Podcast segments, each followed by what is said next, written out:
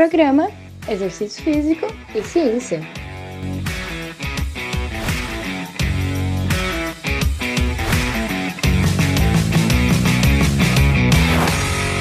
Está começando mais um Exercício Físico e Ciência.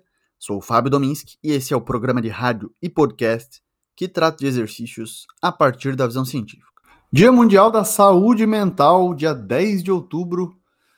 Um dia especial até me chamou a atenção de não ser em setembro, né? Geralmente setembro amarelo é mais destinado aí à prevenção do suicídio e levanta essa pauta da saúde mental, mas é, o, o dia da saúde mental é hoje, dia 10 de outubro, e o primeiro ponto é falar que a saúde mental é um direito humano universal. Essa data foi instituída em 1992 pela Federação Mundial de Saúde Mental, e um dado interessante né, é que aproximadamente um bilhão de pessoas em todo o mundo sofrem de pelo menos um transtorno mental, segundo dados aí da Lancet Global Health. Aqui, claro, a gente vai falar de novo da relação sobre atividade física e saúde mental, especialmente exercício e saúde mental, que é o tema mais comum nesse podcast. Talvez a maioria dos episódios que a gente tenha é sobre isso. Primeiro, porque eu gosto muito desse, desse tema, mas também porque é necessário falar. E aí, antes da gente comentar hoje sobre um novo estudo nessa temática, exercícios e saúde mental, especialmente para é, depressão aí em crianças e adolescentes, eu estava escrevendo esse episódio aqui, a pauta, né, a, a, o texto mesmo, e eu lembrei do básico sobre esse tema. Eu preciso falar, recuperar, já que é Dia Mundial da Atividade Física, Dia Mundial da Saúde Mental, é falar da relação entre atividade física e saúde mental. E aí eu vou recuperar alguns aspectos aqui que eu julgo importante. Bom, vamos lá. O primeiro deles é que ser ativo nos protege. Mentalmente, digamos assim. Então, acumular aí 150 minutos de atividade física, que seria o ponto de corte aí para ser considerado ativo fisicamente, parece ser importante. Mas é importante também, tanto quanto, dizer que até menos que isso gera certa proteção. Então, não é aquele tudo ou nada, 150 minutos ou nada, não. Na verdade, mesmo pouco parece ser efetivo para te proteger e às vezes até para tratar de algum modo os problemas e distúrbios de saúde mental. Então, qualquer movimento conta. Né? Em relação à quantidade, claro. Não temos recomendações específicas ainda para atividade física visando aí melhorias na saúde mental especificamente, mas ficamos com a recomendação padrão da OMS, que você já sabe qual é: 150 minutos de atividade física moderada ou 75 minutos de atividade física vigorosa. Pelo menos, né? Esse é o mínimo recomendado.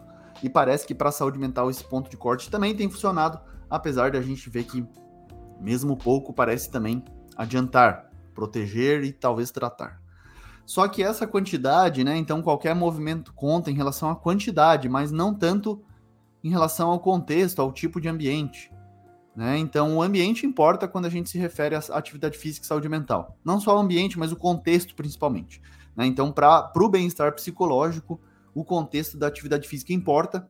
A gente tem uma revisão aí na American Journal of Preventive Medicine que mostrou que promover atividade física durante o tempo de lazer, comparado a outros domínios doméstico, ocupacional e transporte, pode ser mais benéfico em termos de promoção de saúde mental e na prevenção de distúrbios psicológicos.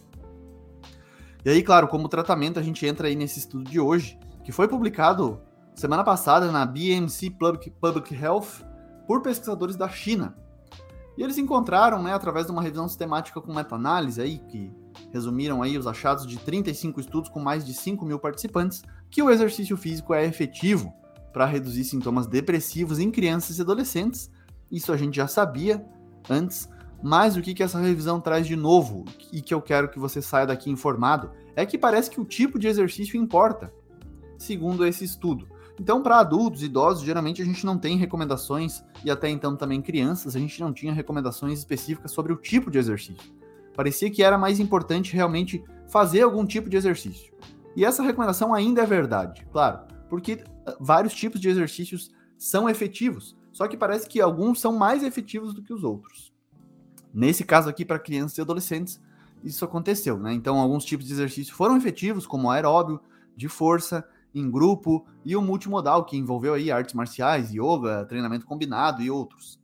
Mas a ordem de efetividade, eles fizeram um ranqueamento né, em relação aí da, da, da eficácia mesmo para reduzir o humor deprimido em crianças e adolescentes. E olha só qual foi. Primeiro, o aeróbio, 66% aí de redução dos sintomas. O treino em grupo foi o segundo colocado com 62%, o treino de força 59% e o multimodal com 57%.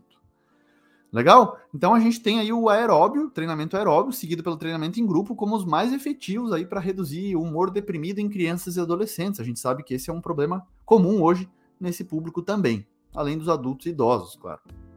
O mundo, o mundo realmente pra, parece que está né, doente mentalmente.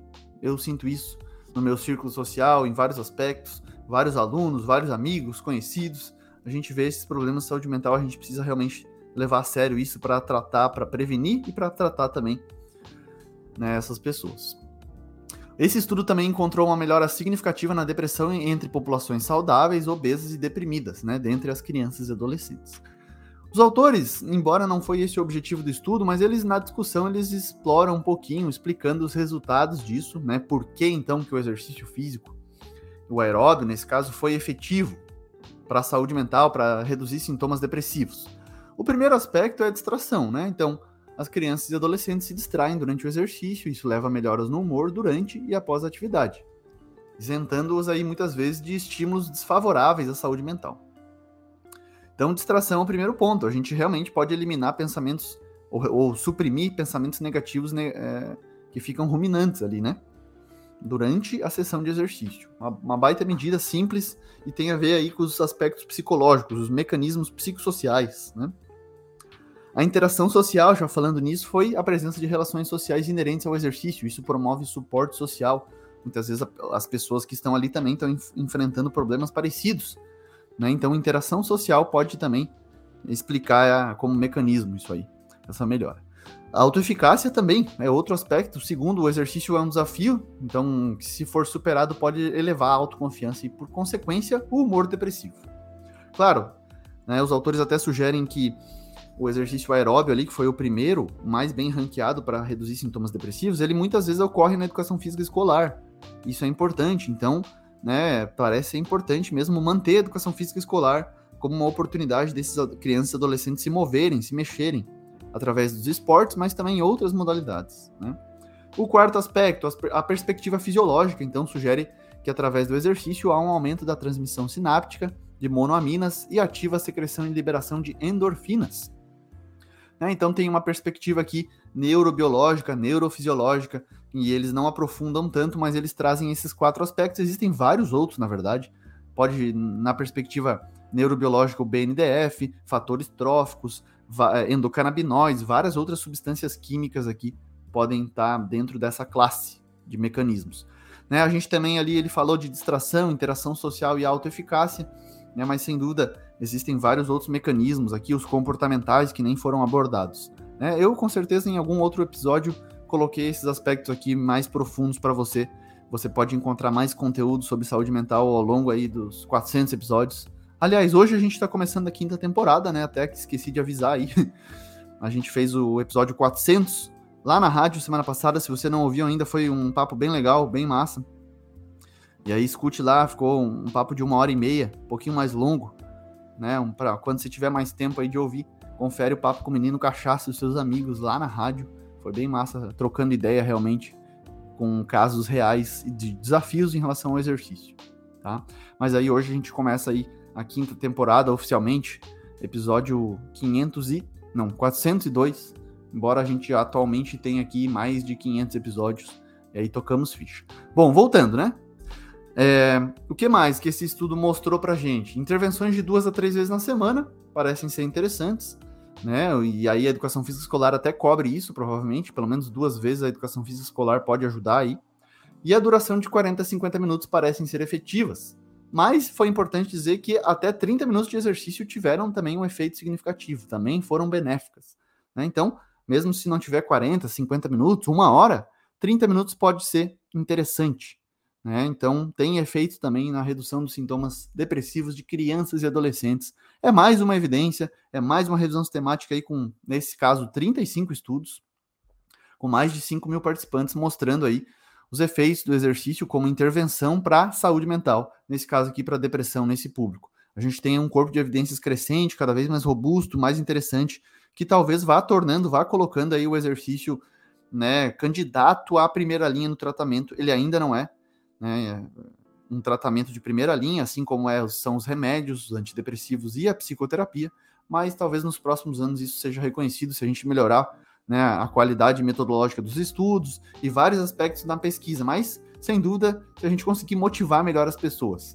Né, um grande desafio, acho que nessa, nessa quinta temporada do Exercício Físico e Ciência, a gente falar mais ainda sobre motivação, mais ainda sobre respostas afetivas, sobre, enfim, muita coisa da psicologia do exercício e do esporte que a gente pode aproveitar aqui para tentar mergulhar nisso, motivar melhor as pessoas, criar novas formas né, de, de, das pessoas se engajarem, se interessarem, de terem prazer no exercício. Eu acho que esse é um caminho interessante para ainda mais gente ser mais ativa e ser mais feliz. Né? Resumindo, seria um objetivo meu esse também, espero que seu. Beleza? É isso. Obrigado pela companhia, um abraço e até a próxima.